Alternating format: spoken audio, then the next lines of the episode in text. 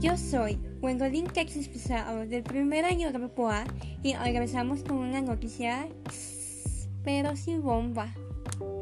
La noticia dice, fuman marihuana en el Paseo Bravo y piden jardín canábico para Puebla. Bueno, realmente me sorprende mucho la decisión de estos jóvenes, ya que se pusieron a fumar en un espacio público y además recreativo pero sobre todo, no fueron conscientes y se quitaron el cubrebocas para hacerlo, aún sabiendo que la pandemia está durísima. ¿Se imaginan toda la aglomeración de gente fumando marihuana? Lo peor del caso es que no explicaron las medidas de sana distancia. Y bueno, lo de la pandemia a veces pareciera que depende más de nosotros que todavía de algún gobierno. Pero bueno, iniciando con la legalización de la marihuana, por el punto moral o como lo percibe nuestra sociedad, el uso de estas sustancias puede llegar a ser muy peligroso para los jóvenes, ya que expertos advierten sobre enfermedades cardiovasculares o pulmonares por el humo.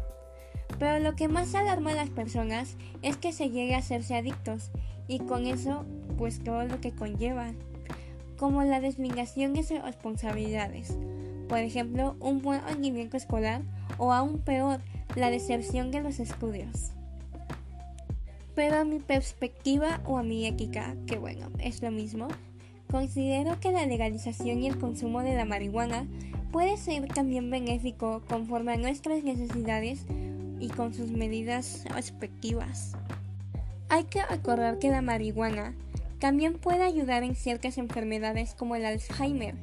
Por lo tanto, en una jerarquización de valores, me parece que el valor principal para el consumo debe ser la responsabilidad, seguida de la prudencia, el autodominio, el respeto y quedando al final el altruismo.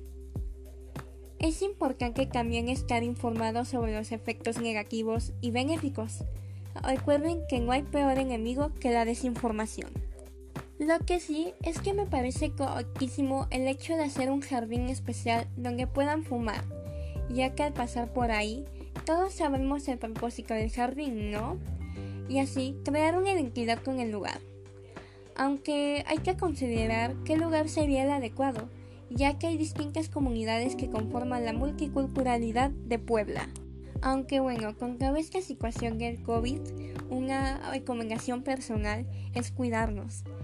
Y bueno, retrasar aunque sea un poco el proyecto del jardín, ya que esto también implica una aglomeración importante de gente, tanto para la construcción como para el uso.